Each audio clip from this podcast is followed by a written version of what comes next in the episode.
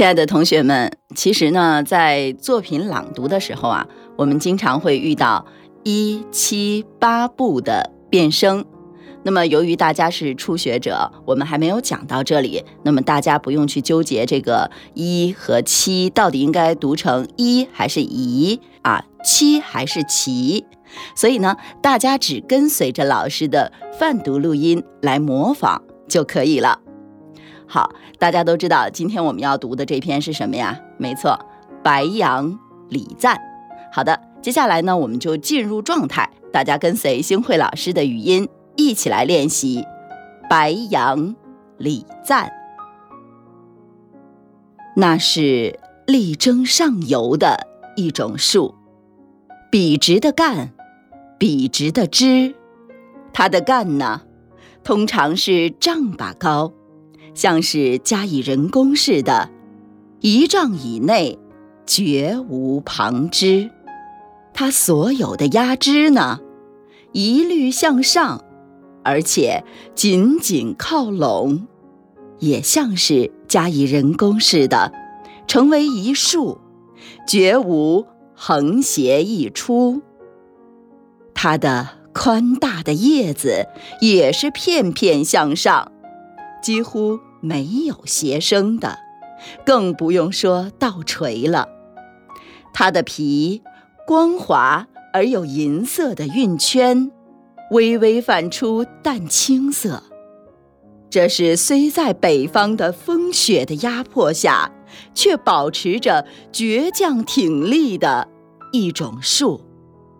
哪怕只有晚来粗细吧，它却努力向上发展，高到丈许、两丈，参天耸立，不折不挠，对抗着。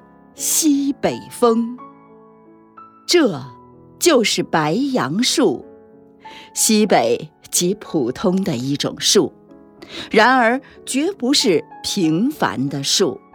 它没有婆娑的姿态，没有曲曲盘旋的球枝。也许你要说它不美丽，如果美是专指婆娑或横斜溢出之类而言。那么，白杨树算不得树中的好女子，但是她却是伟岸、正直、朴质、严肃，也不缺乏温和，更不用提他的坚强不屈与挺拔。他是树中的伟丈夫。当你在积雪初融的高原上走过。看见平坦的大地上傲然挺立这么一株或一排白杨树，难道你就只觉得树只是树？难道你就不想到它的朴质、严肃、坚强不屈？至少也象征了北方的农民。难道你竟一点儿也不联想到？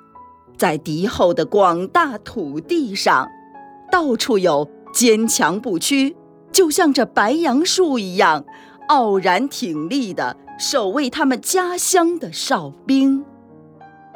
难道你又不更远一点想到，这样枝枝叶叶靠紧团结、力求上进的白杨树，宛然象征了今天在华北平原纵横绝荡。